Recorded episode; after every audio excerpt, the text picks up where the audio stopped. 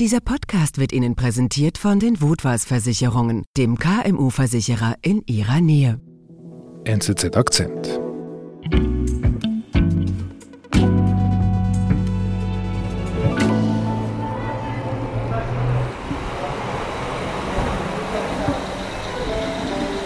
Es ist Mitte September. Mahsa Amini, eine junge Frau, steigt in ihrer Heimatstadt, in den kurdischen Gebieten, in einen Bus und reist mit diesem Bus nach Teheran. Mahsa Amini ist eine unglaublich hübsche junge Frau, Kurdin, kommt aus der Provinz, stylt sich gerne, sie hat Abitur gemacht, ähm, ist also auch gut gebildet. Und sie kommt jetzt nach Teheran, wo sie ihren Bruder besucht, der dort lebt und will eigentlich Sightseeing machen. Und dann fährt sie mit ihrem Bruder in einen Park in Teheran und will sich dort was anschauen. Und auf dem Weg dorthin wird die Religions- und Sittenpolizei auf sie aufmerksam und hält sie an. Was ist das? Die Sittenpolizei wurde dafür gegründet, Moral durchzusetzen im Land. Sprich, für die Frauen bedeutet es, sie sollen züchtig gekleidet sein. Ja? Sie sollen das Haar bedecken und auch ihren Körper bedecken. Und diese Sittenpolizei, die nimmt sie fest und bringt sie auf eine Wache. Die Amini. Genau, diese junge Frau, die völlig unpolitisch ist, landet auf einer Polizeiwache, weil sie angeblich nicht ordentlich gekleidet war, wie sie sich das so wünschen, die Mächtigen in Iran. Aber dann, was dann auf der Wache passiert ist, das ist unklar. Fakt ist aber, die Amini, diese junge Frau, stirbt drei Tage später nach ihrer Festnahme in einem Spital in Teheran. Und seitdem ist Iran in Aufruhr, denn der Tod der jungen Mahsa Amini hat das Fass zum Überlaufen gebracht, sagt Korrespondentin Inga Rock. Was heißt denn das? Das Fass wurde zum Überlaufen gebracht. Weißt du, dazu musst du wissen, dass Kleidervorschriften in Iran immer ein Thema waren. Ja? Mal wurden sie strenger gehandhabt, mal wurden sie weniger streng ausgelegt. Das hing immer so ein bisschen davon ab, wer gerade Präsident war. In den letzten Jahren, zum Beispiel unter dem ehemaligen Präsident Hassan Rouhani, da wurden sie gelockert. Also ich war 2019 in Iran. Frauen haben bunte Mäntel getragen, zum Teil bloß kurze Jacken. Das Kopftuch war ziemlich nach hinten gerückt. Und was ich ganz faszinierend fand, ist, dass ich vereinzelt Frauen gesehen habe, die gar kein Kopftuch trugen. Ja, Also sehr locker. ja sehr locker. Ich habe echt meinen Augen nicht getraut, als ich das sah. Und dann? Und dann wurde vor gut einem Jahr, gab es Präsidentschaftswahlen und da wurde Ebrahim Reisi gewählt. Ebrahim Reisi, muss man wissen, ist ein erzkonservativer Hardliner. Und eine seiner ersten Handlungen war zum Beispiel, die Kleidervorschriften wieder zu verschärfen, also ihm und überhaupt den Hardlinern ist diese Lockerheit der Frauen Dorn im Auge. Was bedeutet das? Es darf keine Haarsträhne zu sehen sein. Möglichst wenig bunte Farben sollten in der Öffentlichkeit auftauchen. Auch Schminken finden die überhaupt nicht toll. Also kurzum, die Frauen sollen verhüllt, züchtig und unauffällig sein. Und wie merken das die Frauen im Alltag? Dass unter Reisi diese Religions- und Sittenpolizei wieder aktiver wurde. Die machen Jagd auf unzüchtig verhüllte Frauen. Die Frauen landen auf Polizeiwachen und auf diesen Wachen müssen sie von ihren Männern oder Brüdern abgeholt werden und die männlichen Angehörigen müssen unterschreiben, dass sie dafür sorgen, dass ihre Frauen oder Schwestern sich in Zukunft wieder an die Regeln halten.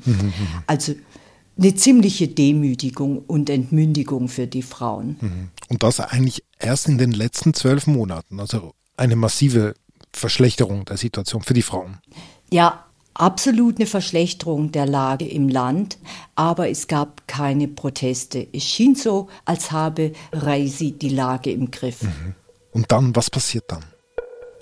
Ja, und dann kommt eben dieser Fall, der Tod von Mahsa Amini, der das fast zum Überlaufen gebracht hat. Mhm. Reisi und die Sittenpolizei sagen, sie sei krank gewesen, auf der Polizeiwache in Ohnmacht gefallen, weil sie seit ihrer Jugend Nierenleiden hatte und niemand habe sie angefasst. Sie sei einfach an ihrer Krankheit gestorben, ohne dass ihr etwas angetan mhm. habe. Aber dazu muss man wissen, es gibt Spitalbilder, die diese Version in Frage stellen. Was ist da zu sehen? Auf diesen Bildern sieht man eine junge Frau, die in einem Spitalbett liegt, ja, an einem Beatmungsgerät hängt, auf deren rechte Seite, unterhalb vom rechten Ohr, kann man die Spuren von Blutflecken sehen, also ganz eindeutige Zeichen für eine schwere Kopfverletzung. Und auch die Familie sagt, Mahsa Amini ist nicht eines natürlichen Todes gestorben. Sie sagt, Mahsa habe am ganzen Körper blaue Flecken gehabt. Sie sei also verprügelt worden. Mhm. Okay. Sie ist ja dann offiziell im, im Spital in Teheran gestorben. Was ist danach passiert?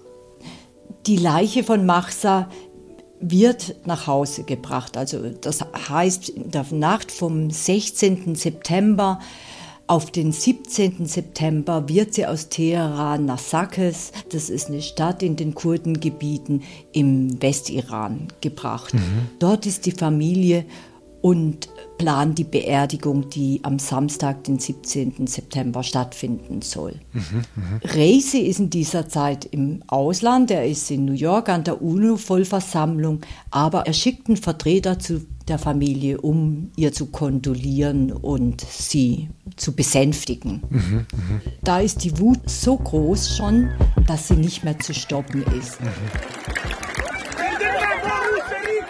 Bei der Beerdigung in den kurdischen Gebieten gibt es die ersten Demonstrationen, sowohl in der Heimatstadt von Mahsa als auch in zahlreichen anderen kurdischen Städten gibt es große Demonstrationen.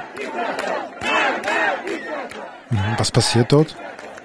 Du musst dir vorstellen, eine Situation, es ist Nacht, junge Männer und Frauen haben sich um ein Feuer versammelt, da ist eine Frau ganz in weiß gekleidet, tanzt leidenschaftlich, reißt sich das Kopftuch vom Kopf und wirft es in das Feuer. Andere Frauen kommen hinzu, reißen sich das Kopftuch ebenfalls vom Kopf.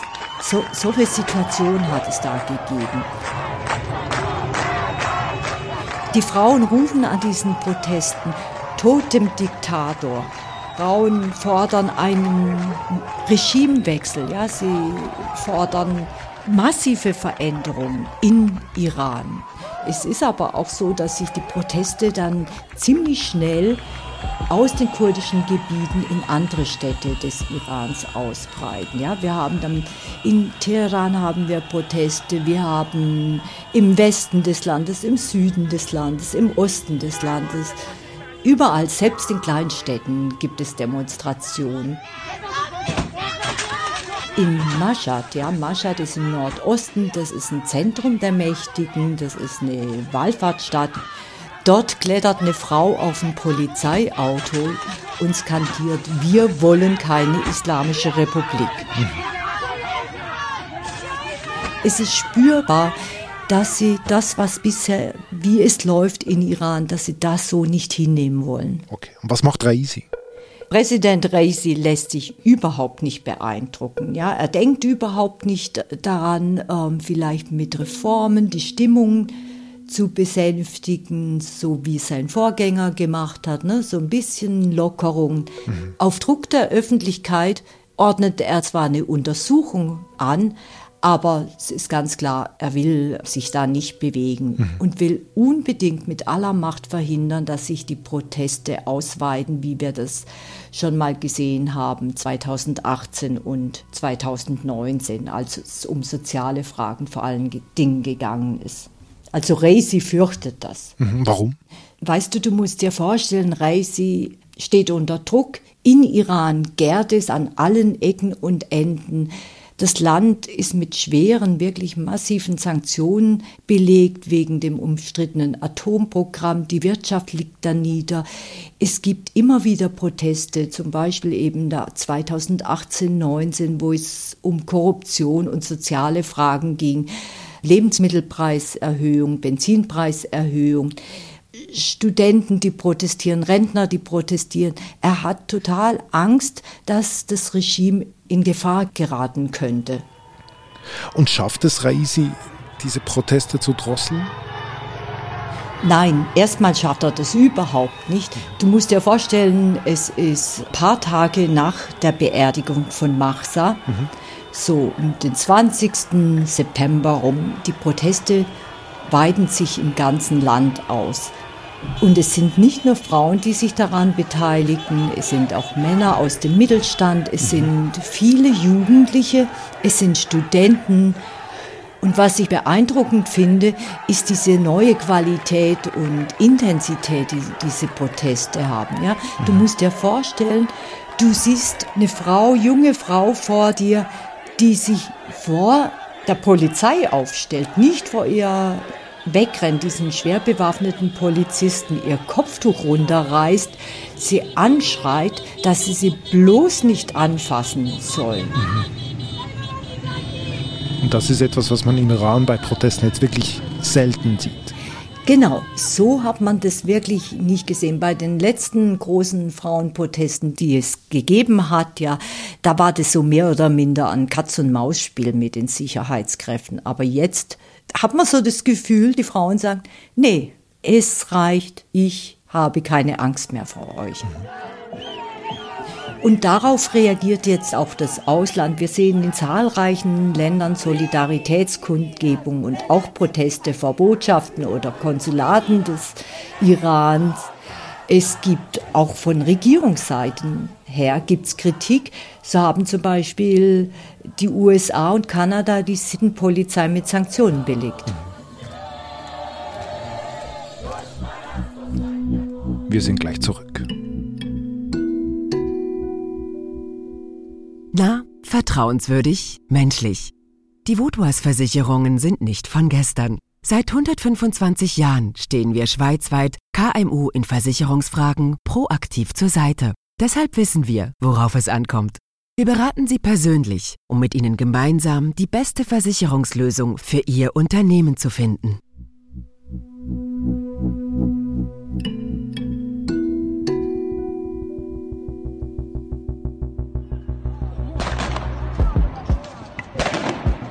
Was macht der Präsident Raisi? Raisi reagiert mit harter Hand. Er ordnet die Sicherheitskräfte an, auch mit scharfer Munition vorzugehen. Es wird auf Protestierende geschossen. Mhm. Bisher hat es mindestens 50 Tote gegeben, wobei sich die Zahlen wirklich schwer bestätigen lassen viele Verletzte und nach Angaben von Menschenrechtsorganisationen bereits Hunderte von Verhaftungen. Mhm, okay. Resi hat daraufhin das Internet blockiert und auch das Mobilfunknetz zum Teil abschalten lassen. Und das ist auch ein, was, was zum ersten Mal jetzt passiert ist, dass er das landesweit verordnet hat und okay. nicht nur regional. Okay, das ist ein heftiger Eingriff. Absolut, ja, weil Reisi hat solche Angst, dass sich eben diese Proteste, dass sich die Bilder davon, die Videos über Instagram, WhatsApp oder andere Dienste, die überhaupt noch verfügbar sind im Land, verbreiten. Mhm. Ist denn das aber wirklich so gefährlich, diese Situation für Raisi und seine Hardliner, wenn er so heftig auch darauf reagiert? Ich würde sagen, dass Reisi panisch ist. Ja? Also die Erfahrung bisher zeigt, dass das Regime, dass die harte Vorgehen der Sicherheitskräfte, dass sie es damit geschafft haben, noch jeden Protest am Ende zu ersticken. Mhm. Es ist bereit, für seinen Erhalt viele Tote gegebenenfalls zu akzeptieren. Also ich merke, du bist sehr skeptisch heißen das in anderen Worten, dass der Tod von Mahsa Amini letztlich nichts bewirken wird? Ja, du sagst es, ich bin skeptisch, dass es kurzfristig etwas verändern wird im Land, weil eben das Regime zu großer Gewalt bereit ist. Mhm, mh. Trotzdem denke ich, dass der Tod von Mahsa Amini nicht spurlos an dem Regime vorbeigehen wird. Ja, dieser Mut der Frauen, das wird bleiben. Dieser Mut, das ist ein weiterer Tropfen, der die Autorität des Regimes von Präsident Reisi, die Macht von Präsident Reisi langfristig weiter aushöhlt. Liebe Inga, vielen Dank. Ja, David, dir vielen Dank. Das war unser Akzent. Produzentin dieser Folge ist Marlen Oehler. Ich bin David Vogel. Bis bald.